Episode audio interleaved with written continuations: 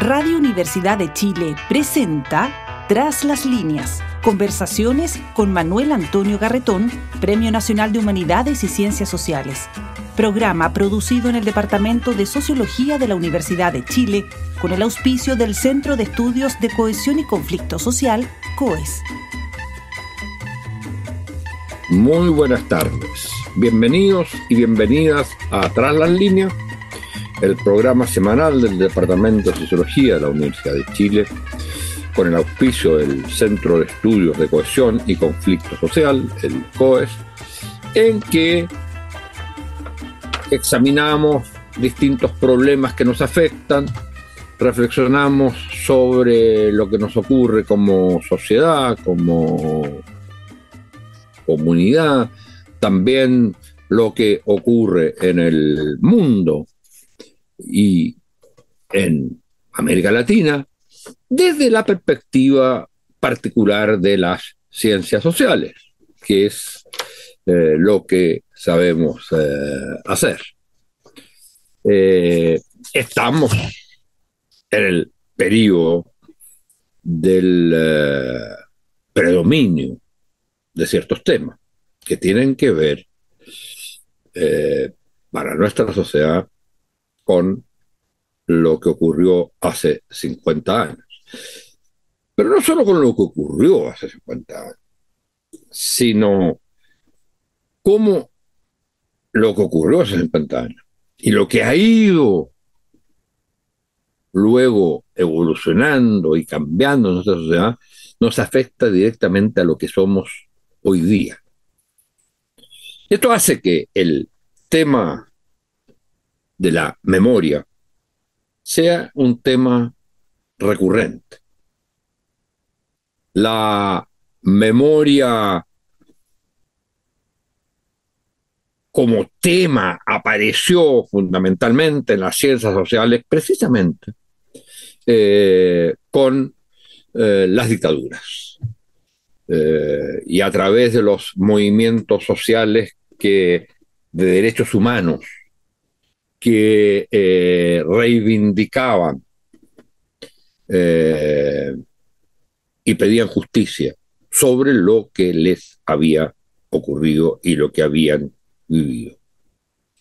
Derechos humanos, memoria, dictadura, pero en los últimos tiempos este tema ha ido desarrollándose ya para actores eh, y sectores específicos. Ya no solo como memoria de la sociedad, lo que ocurrió a la sociedad, sino lo que ocurrió a determinados sectores o actores, no solo respecto de lo que fueron las dictaduras o el golpe militar, sino de sus propias historias, sus propias vidas. Y en ese sentido, eh, hay un eh, cruce eh, extremadamente interesante entre el gran tema de los últimos años, que es el tema del género y el tema de los feminismos, y su vinculación con el tema, con la memoria pero no solo con la memoria de sí mismo, sino la relación entre el género y las memorias que tienen que ver con la dictadura, los golpes militares, las violaciones de derechos humanos.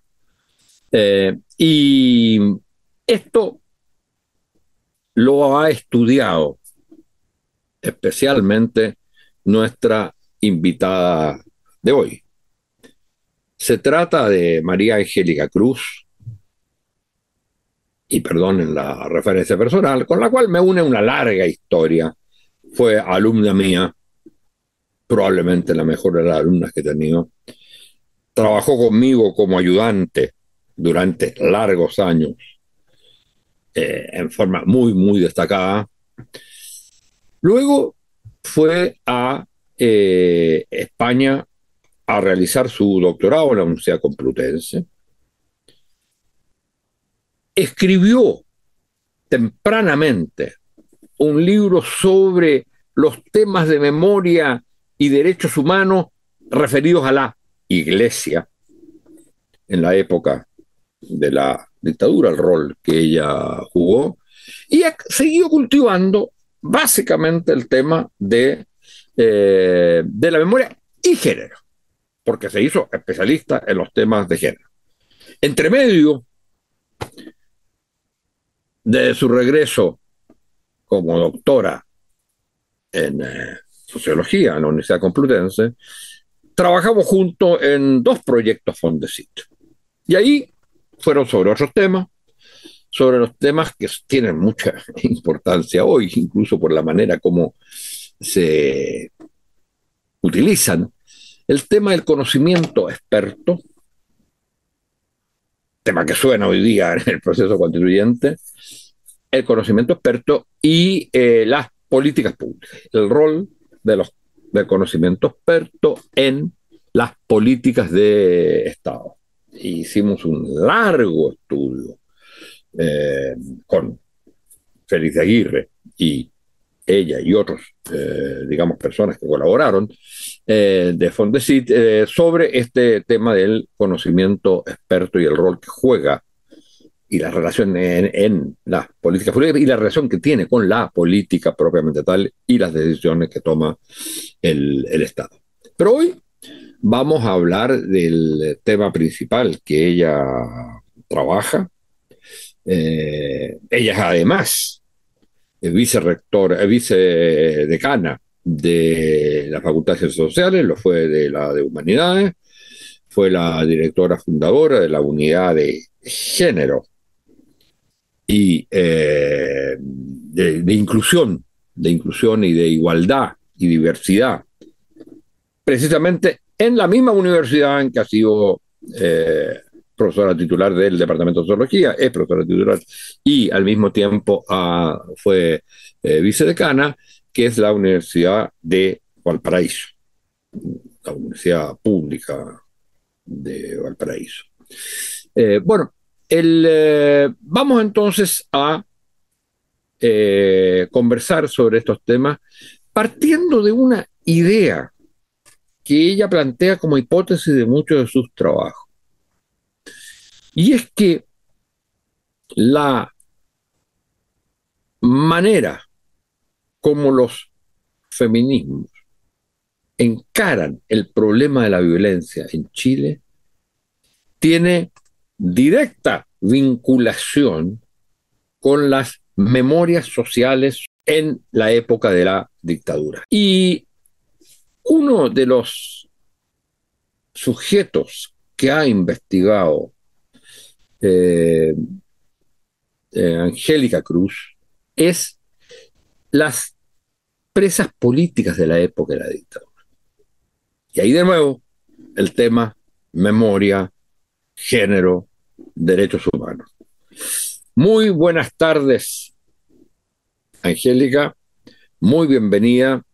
Y yo quisiera partir con eh, esta manera como tú ves, esta relación que tú ves entre la manera como el la movimiento feminista reaccionan contra la violencia y su vinculación con precisamente las memorias sociales de lo que fue la violencia en la época de la dictadura. Muy bienvenida. Muchas gracias, Manuel Antonio. Un honor que me invites y, siempre es muy bonito seguir en contacto contigo, así que agradecida.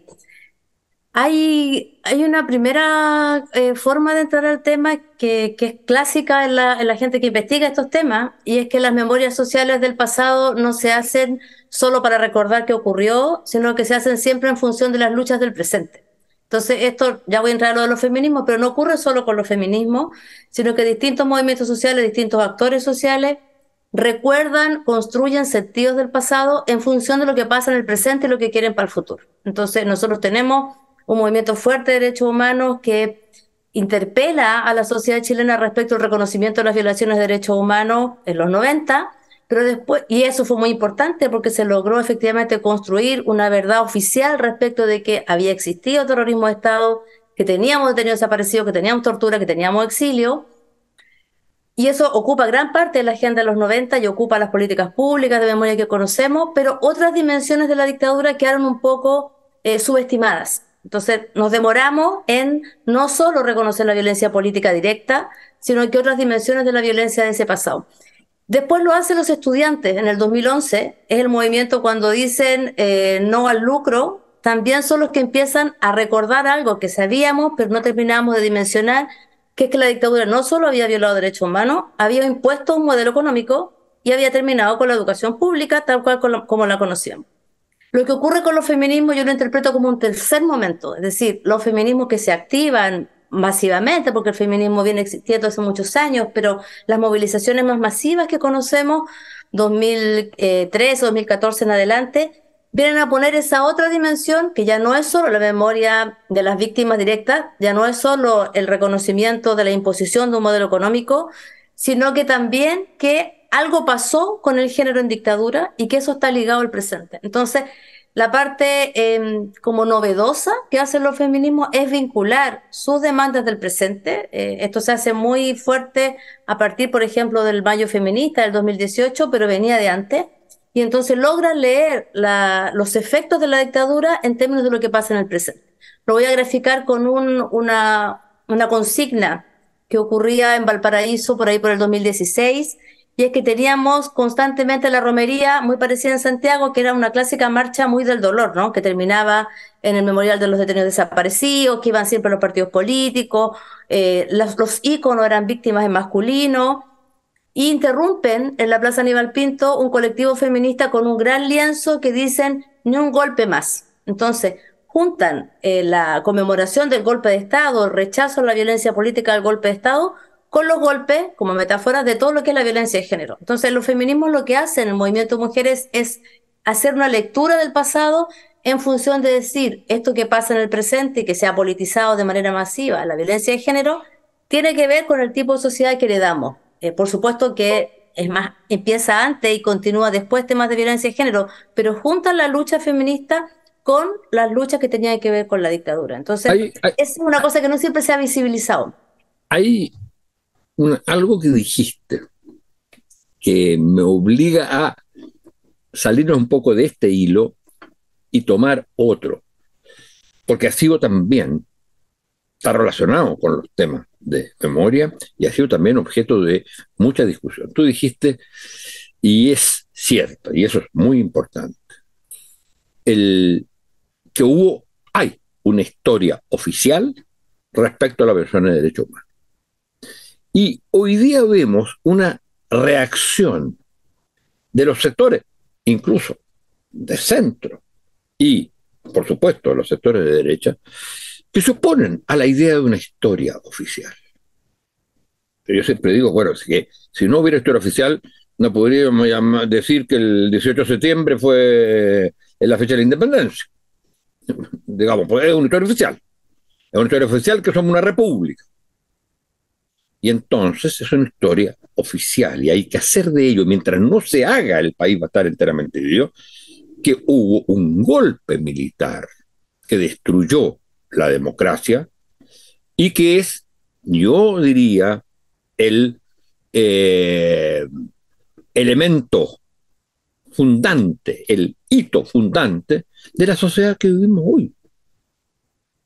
Y la sociedad que vivimos, porque la sociedad que vivimos hoy es en, parte, por supuesto, es también reflejo de lo que fueron, de lo que fueron las luchas, del aspecto positivo, de lo que fueron todo el periodo de construcción eh, post-dictadura, de construcción de democracia. Pero es, a diferencia incluso de otras dictaduras latinoamericanas, eh, eh, está presente en todos los aspectos. Y es un golpe que parte por el asesinato, que parte por el crimen. En otras partes hay golpe y después vienen los crímenes. Aquí es el crimen mismo, que es el bombardeo de la moneda.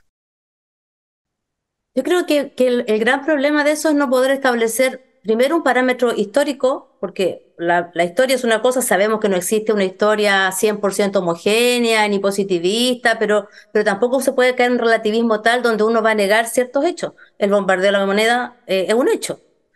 la violación de los derechos humanos igual, y hubo que construirlo y documentarlo para poder demostrar y convencer, pero más allá de esa disputa entre memoria y historia, donde la historia tiene que sentar las bases de lo que ocurrió y las memorias están abiertas a la diversidad, a la subjetividad, al pluralismo, hay un límite ético, es decir, una sociedad que no puede reconocer que hubo golpe de Estado que hubo violaciones de derechos humanos, eh, no puede construir un sentido agonístico en la democracia, es decir, no puede procesar el conflicto dejando de lado una discusión eterna de si esto fue golpe de Estado o es dictadura o no es dictadura.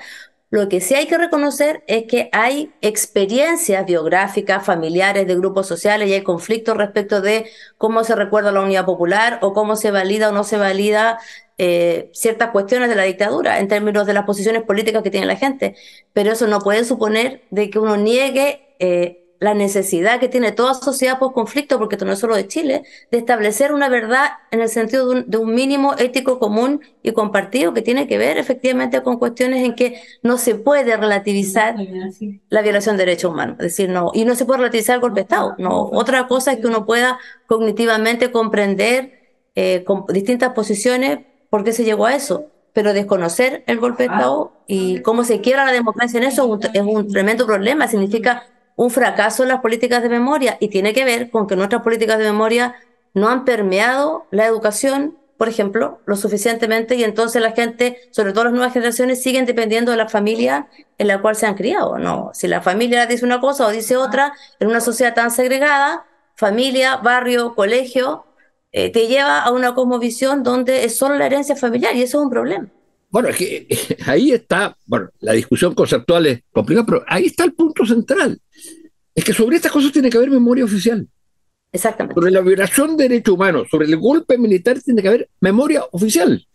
Así es. Y, eso eh, es lo que permite precisamente que sea a través de los sistemas de educación, por ejemplo. O de los límites de la opinión pública. las memorias es la suma de las memorias de las familias. Exactamente. Y el país como comunidad histórica deja de tenerlo. Ahora, eh, dentro de la, del campo que tú has estudiado, tienes varios estudios sobre eh, investigación, sobre mujeres que fueron presas políticas. ¿Qué eh, aspecto como distintivo eh, tienen esas memorias, las mujeres que fueron presas políticas. Eh, y si eso ha ayudado a construir o a avanzar en la memoria colectiva y no solo la de un grupo. Creo que una de las cosas más importantes que muestra el trabajo de testimonios con las expresas políticas es que en general las personas que vivieron el presidio político, hombres y mujeres, fueron interrogadas bajo eh, la lógica del testimonio de la verdad jurídica, es decir, son sobrevivientes de, los centros de tortura, donde se les consulta por eh, qué pasó con los detenidos desaparecidos. Entonces, en general, su propio relato es o lo que les pasó a otros que desaparecieron, o lo que les pasó a ellos para acreditar una causa judicial. Pero ahora que se abrió la investigación mucho más ligada a preguntarles qué significó para ella estar presa y cuáles son las consecuencias que eso tuvo, eh, tiene la complejidad de mostrar que en una sociedad como la nuestra, que está atravesada por la desigualdad de género, eh, sería imposible que las memorias del pasado reciente no estuvieran generizadas.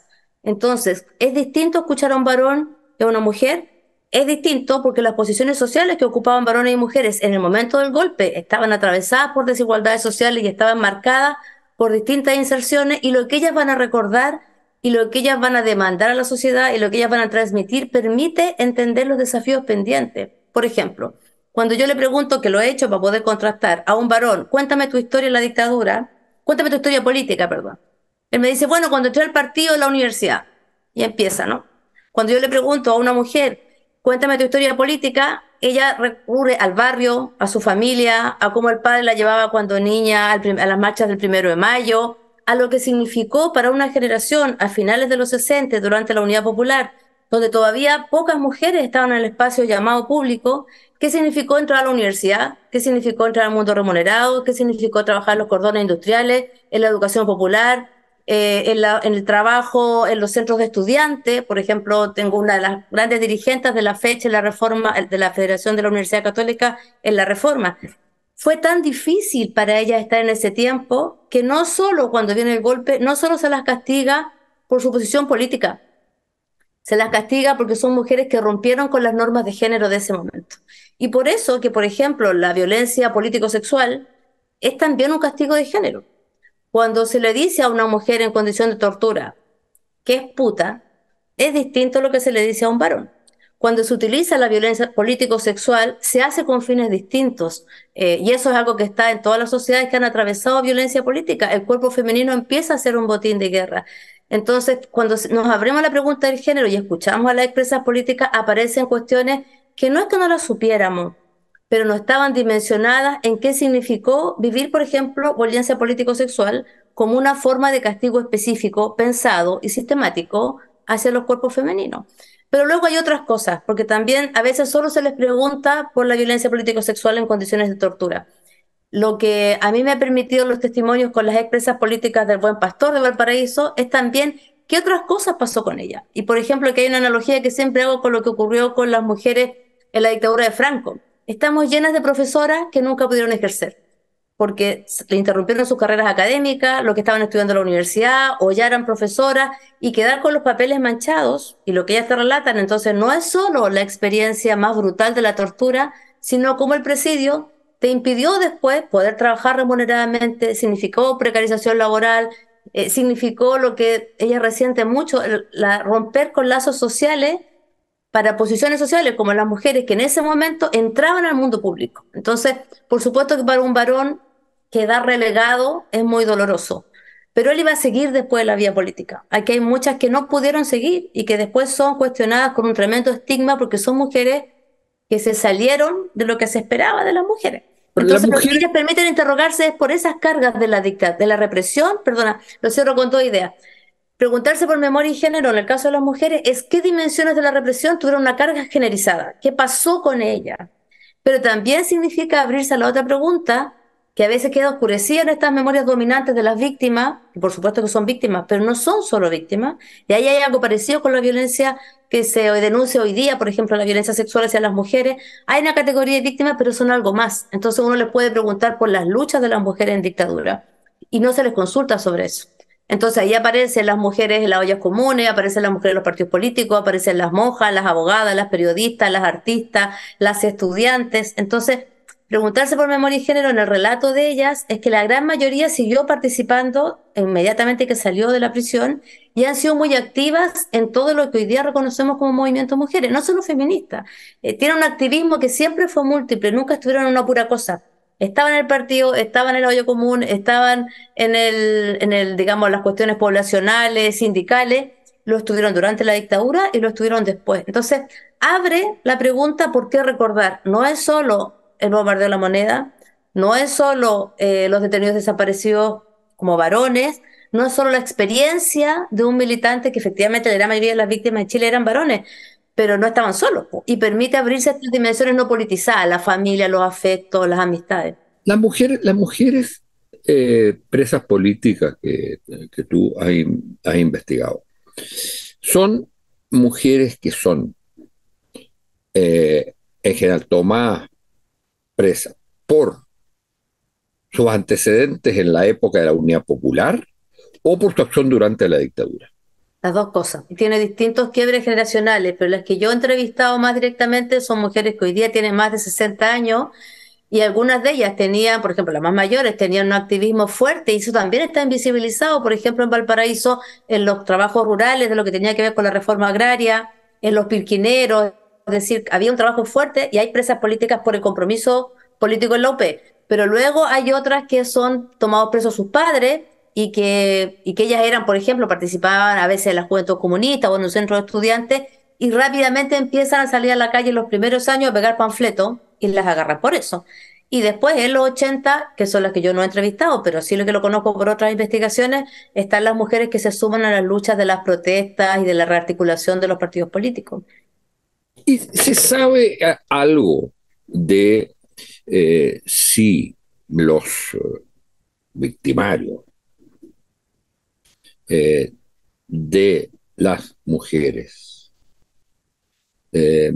han sido enjuiciados, condenados o es la impunidad total? Yo no sé el resultado de los juicios, pero sí sé que en los últimos años se empezaron a levantar eh, causas empezadas justamente, por ejemplo, en Santiago, es muy importante las sobrevivientes de la, de la llamada venda sexy, que empiezan, también en Argentina, que empiezan a empujar causas específicamente por el delito de, de tortura sexual. También es importante porque a veces se queda con la idea solo de la tortura político-sexual como en lo más escabroso, ¿no? Pero lo que han permitido otros testimonios es que ya del propio hecho de desnudar a alguien hay violencia sexual. Y entonces eso, eso es lo que permite eh, hacer el enganche con las luchas feministas del presente cuando se politiza, eh, por ejemplo, el acoso, o cuando se politiza que, que no, digamos que hay cierto micromachismo y ciertas maneras, lo que ponen las tesis, por ejemplo, con esta manera después del estallido, respecto de que no corren los mismos riesgos quienes participan en movilizaciones sociales cuando son detenidos por la policía, si se es hombre, si se es mujer, si se es heterosexual, si se es homosexual.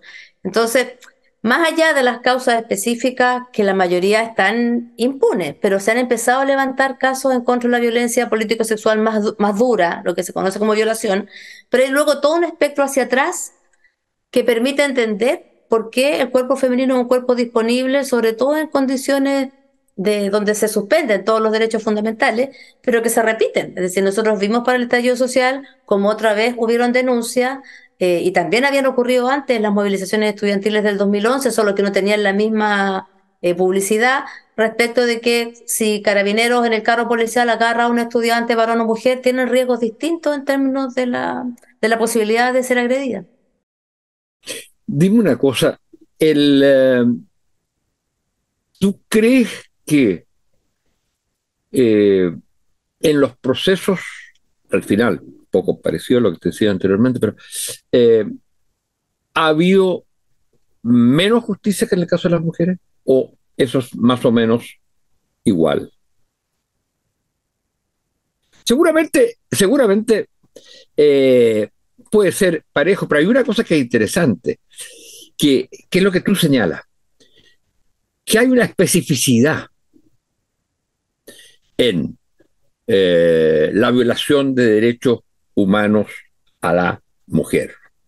Uno, porque se violan derechos humanos, pero otra, porque hay una dimensión particular, un tipo de violación al derecho, a, lo, a derechos humanos, a la integridad, al derecho a la vida, que es específico de las, eh, de las mujeres. Y en ese sentido, probablemente esa especificidad no está considerada como un delito jurídicamente consagrado y por lo tanto, cuando se hace justicia se considera la cuestión general de violación a derechos humanos y no la cuestión genérica, digamos, que tú señalas.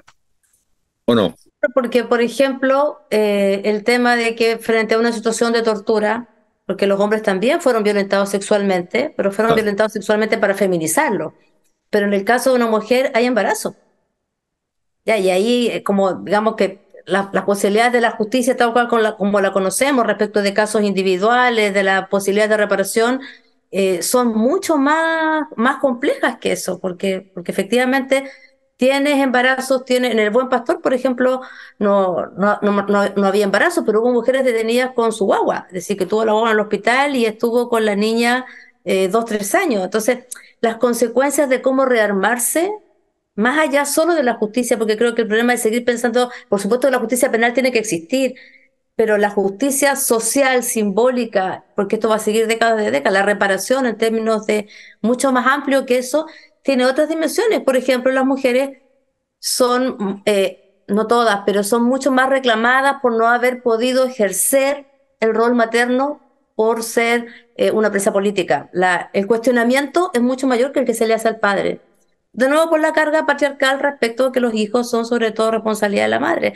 Eh, el imaginario, por ejemplo, cuando se piensa en la violencia política de los 80 de alguien en el Frente Patriótico Manuel Rodríguez. Es mucho más aceptado un varón con un arma que una mujer. Entonces, cuando se piensa, por ejemplo, en la comandante Tamara o en, estos íconos respecto de, aparecen como figuras monstruosas, porque no se concibe que una mujer pueda ser violenta. Entonces, hay una serie de estigmas, de cargas patriarcales respecto a nuestros imaginarios de que las mujeres somos dadoras de vida, tenemos que ser como la Virgen María. Entonces, salirse de las normas de género es distinto para varones que para mujeres. Voy a poner otro ejemplo. Eh, cuando Olga Ruiz, que es una investigadora que trabaja en la UFRO, cuando se ha investigado las figuras de la traición, las personas que en condiciones de tortura habrían entregado información y habrían colaborado, cuestión que es muy discutible porque la frase de quien entra como víctima sale como víctima. Pero el juicio que se hace a un varón como el Fanta es que se reconvirtió ideológicamente y por eso después se pasó al lado, digamos, de, de los represores. El juicio que se hace de las mujeres, como la flaca Alejandra y otras figuras icónicas, es que fueron amantes de sus verdugos. Eso también se ve en Argentina. Es decir, la sospecha de la colaboración vuelve a ser sexualizada. Es decir, una mujer que fue quebrada en dictadura y que empieza a ser cooptada por los organismos represores, es tildada como amante de sus captores. No se dice lo mismo de los varones. Entonces tú no dejas nunca de salirte de un cuerpo femenino que está sexualizado. Hay una famosa teoría sobre eso, además, que el, el síndrome de Estocolmo. entonces, por eso es que cuando vienen esta, por eso es que la pregunta del género en las memorias no es solo qué pasó con las mujeres en materia de represión, es preguntarse por sus luchas, pero es preguntarse por la articulación entre memoria y género. Entonces hay autora, Hilary Hiner, por ejemplo, que hace un análisis de cómo las políticas públicas de memoria, el informe Rating y otras, tienen una carga de género por la manera en que conceptualizan a un Estado como masculino versus las víctimas como femenina, es decir, preguntarse por cómo el género opera en nuestra manera de reconstruir el sentido del pasado es mucho más complejo que lo que pasó con mujeres de carne y hueso. Tiene que ver con las disputas simbólicas de lo que es lo femenino y lo masculino. Y por eso es que se hace sengarse entre las movilizaciones feministas del presente, donde las mujeres más jóvenes, las estudiantes, recogen este legado también con distancia, porque no es un legado que se, que se pase 100%, como Tú entrevistabas hace poco a María José Reyes, con quien hemos trabajado también en temas generacionales. Es una dialogía, ¿no? Pero las jóvenes reciben parte de esa herencia en términos de entender que las detenidas desaparecidas, las, las mujeres torturadas, las mujeres exiliadas, no solo fueron castigadas por ser de izquierda, enfrentaron mayores dificultades porque rompieron las normas de género.